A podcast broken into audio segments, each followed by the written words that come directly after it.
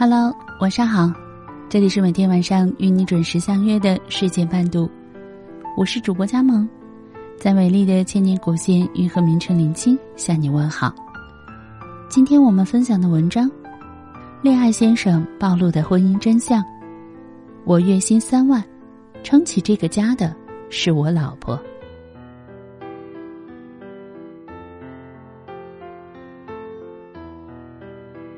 最近有一部剧在热播，叫《恋爱先生》。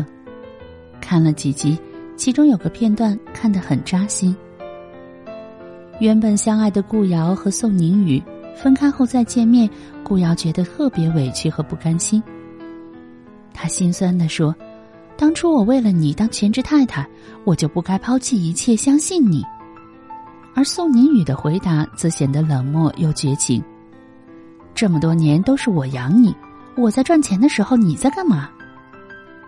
我相信很多女性看到这段对话的时候，心都是寒的。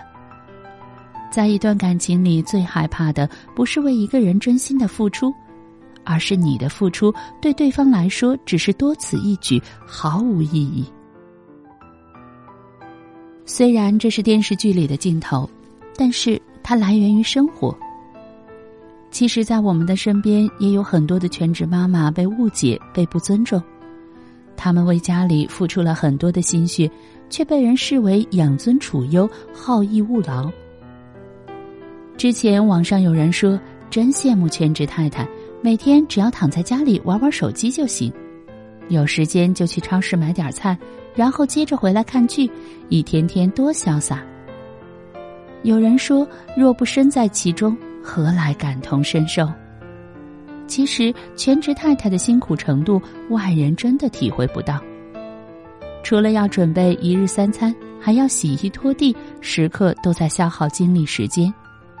从家里的卫生到水电费的缴纳，衣服被子的洗换，孩子的照顾，为了让爱人回到家里能够感受到温馨与舒适，他们尽了最大努力。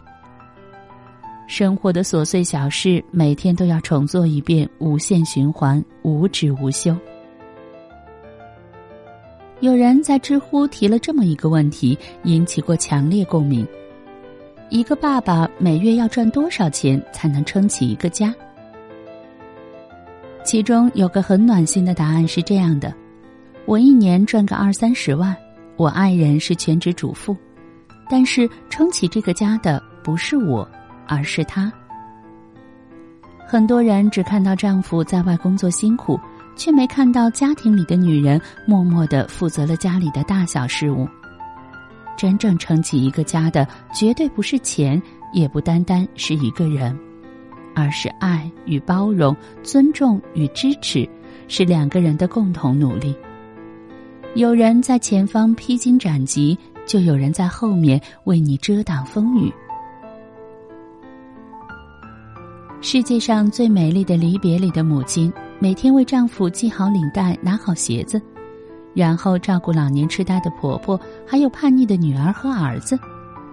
可她得到的却是满满的不理解：丈夫的不支持，女儿的不听话，儿子的不争气，还有婆婆间歇性的脾气与责怪。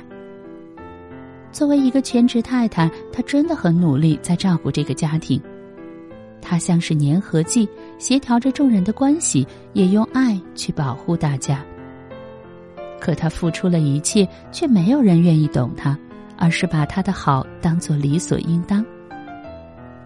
直到他被查出了癌症，整个家庭都沉默了。没有他，接下来的日子该怎么办呢？之前有个全职太太跟我倾诉，说自己在家几年过得特别不踏实，害怕孩子的生活和教育落后，怕别人指责自己在家是因为好吃懒做，怕丈夫回家觉得自己做的不够好。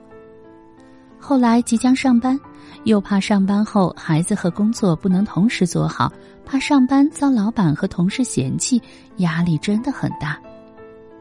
听完了他的心声，让我对全职太太这个群体有了更大的尊重和理解。全职太太都做出了巨大牺牲，用自己最好的年华去换取一个家庭的幸福和未来。除此之外，作为一个全职太太，在婚姻中一定要学会跟自己玩儿，千万不要让对方彻底占据你的生活，也不要把你的一切都典当给爱情，因为真正适合的感情是柔软的、细水长流、历久弥新。要能从爱情里挪出时间来讨好自己，满足自己对世界的好奇。这需要一个强大的自我，需要将家庭和生活协调好。你需要有自己的兴趣与爱好，掌握一些技巧和能力，最好能保持经济独立，能够自主支配金钱，去做自己喜欢的事儿。在任何时候都不要停止让自己变得更优秀。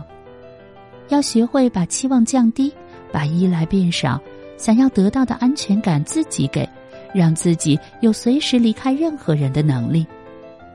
安全感不是从他人身上获取的，学会依赖自己就是最好的安全感。电影《喜剧之王》里有一句经典的台词：“你养我呀。”听起来很动人。但在现实的婚姻里，最好的关系不是谁养谁，而是相互依存，一起变好。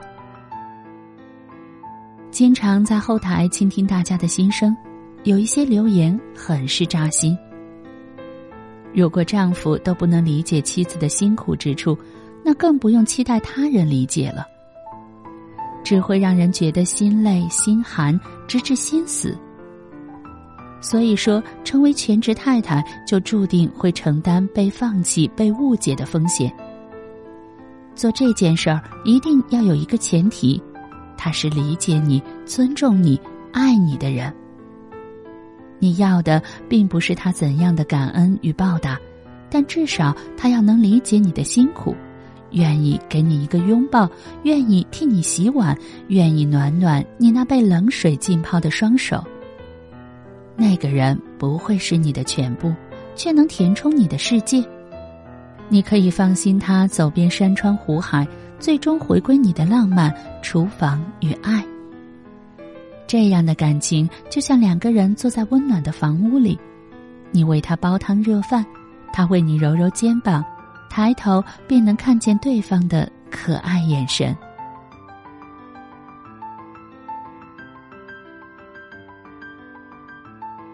如果你喜欢我的声音，喜欢我们的文章，请在文末点个赞吧。我是佳萌，祝你晚安，有个好梦。